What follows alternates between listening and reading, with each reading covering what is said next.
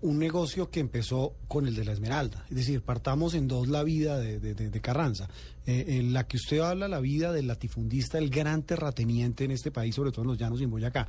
Pero la vida de la Esmeralda, él cómo nace. Usted nos habla de tres guerras que libró este hombre. ¿Cómo fueron estas tres guerras? Fueron guerras que se, se dieron primero en la región, en Boyacá, en, las zonas mineras, Muso, eh, Quípama, y posteriormente que eh, se fueron trasladando al, al, centro de la ciudad de Bogotá. Como se sabe, hay una zona Jiménez en la Jiménez con séptima, precisamente donde se presentaban incluso balaceras mm. eh, a ciertas horas del día en, que estaba pues en, pleno hervor la actividad del centro de la ciudad.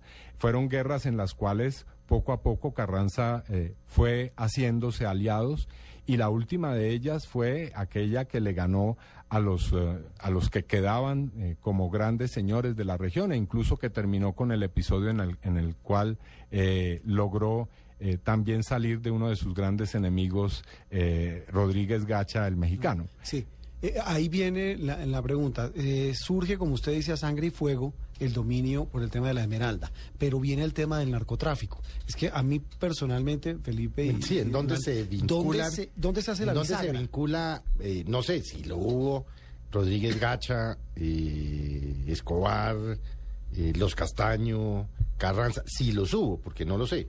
Ah, antes, antes de ese episodio, cuando culmina la tercera de las guerras, digamos que lo público es un pacto de paz en el cual interviene la iglesia y hay unos garantes, etcétera, pero lo que no se ha dicho tanto es que Carranza logró ser concesionario eh, de manera monopólica de la explotación y comercialización nacional e internacional de la esmeralda. Y esto es necesario recordarlo porque una, eh, digamos, una guerra la ganó por vías abiertamente ilegales y criminales pero otra es una concesión que le hicieron sectores poderosos del país. Carranza se vanagloriaba de tener entre sus amigos y, amigos que frecuentaba prácticamente la nómina de todos los eh, presidentes de la República de los últimos 30 años. ¿Cómo logra él eso? Bueno, es, es una relación que se va tejiendo en torno a un negocio que tiene una particularidad, que Colombia es eh, eh, tal vez el productor internacional de la esmeralda y es una gema que tiene un atractivo, es una gema exótica que eh, él dice en varias entrevistas eh, generaba la codicia y también la fascinación de muchas de las primeras damas. a través de esos hechos y de ser prácticamente el señor de una región, del departamento de Boyacá, logró también ganarse favores políticos. Y después de esa tercera guerra y de esa concesión, es cuando se entrelaza esa historia a la que hacía eh, relación Felipe ahora, es la historia de Puerto Boyacá, cómo allí en Puerto Boyacá surge un laboratorio eh, que es precisamente el que termina generando el paramilitarismo, el sicariato, que eh, realiza grandes magnicidios.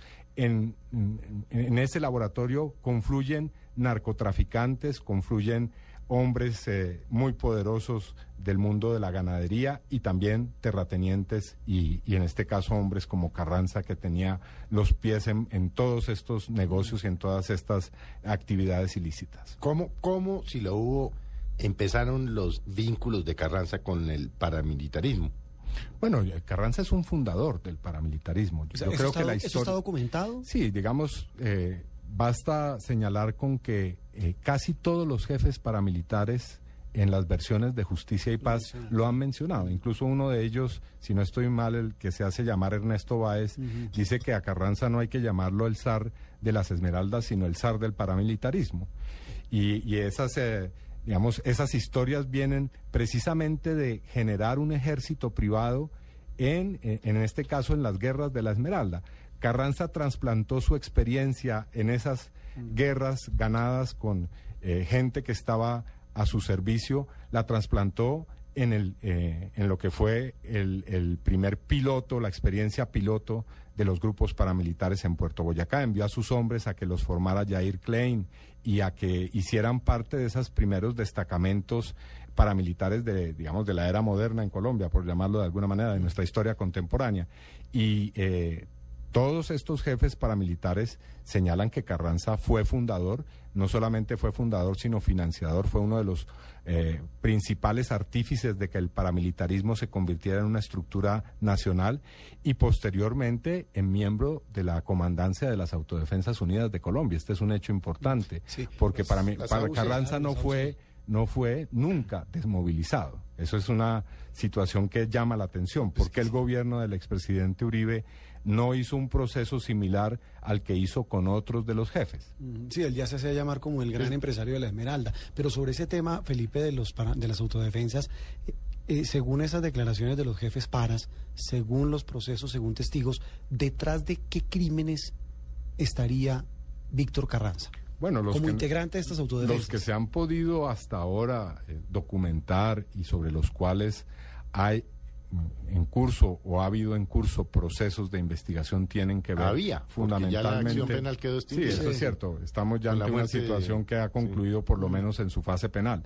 Eh, en, en el meta, el exterminio de la Unión Patriótica, para no ir muy lejos, el asesinato de defensores de derechos humanos que lo denunciaron con nombre propio, como es el caso de Josué Giraldo, uno de los defensores de derechos humanos que más insistió en este, en este asunto, la participación en la masacre de Mapiripán, por ejemplo, el, eh, eh, el, el hecho de que es posible que Carranza haya tenido que ver con muchos de los magnicidios políticos que se dieron en la década de los Entre- 90, entre finales ellos de la muerte 80. de su padre y de Bernardo Jaramillo, por ejemplo. Bueno, en el caso de mi padre no ha aparecido su nombre todavía, pero a mí no me cabe la menor duda de que sí es cierto que Carranza hacía parte de la comandancia de la SAUCE, eh, pudo tener que ver directamente con asesinatos Re- como el de mi padre. Recordémosle a los oyentes, eh, Juan Roberto o, o Iván, ¿qué era la Unión Patriótica en los 80s y los 90s? ¿Qué significaba para el país? ¿Y cuál fue su origen y cómo los exterminaron? Entonces, a ver, Iván. La Unión Porque hay muchos Patriótica oyentes es, es jóvenes, un movimiento Claro, político no que, hoy, surge... que ha vuelto a sonar ahora porque dice que, la, que lo quieren resucitar para que haga política en medio del proceso de paz. Correcto. Sí, era una eh, un experimento político que surgió en el contexto de un proceso de paz, el- aquel que se llevó a cabo a mediados de 1980, de la década de 1980, entre el gobierno del presidente Belisario Betancur y las FARC. Ese movimiento surgió como una especie de plataforma a través de la cual se iba a producir un paso de la guerrilla a la vida civil, pero también fue un movimiento en el que confluyeron muchos sectores políticos y sociales distintos. Eh, esa historia comenzó muy bien, comenzó con ese anuncio, pero terminó muy mal. Eh, al día siguiente de haber comenzado su actividad política pública, la Unión Patriótica, eh, pues también comenzó su calvario porque uno tras otro cerca de 5.000 miembros de esa organización o del entorno de esa organización fueron asesinados, entre ellos mi 5.000. padre. Cinco mil. Son Oye, Y estamos- muchos de ellos se le achacan, Sí, estamos hablando de su padre, estamos hablando de Bernardo Jaramillo.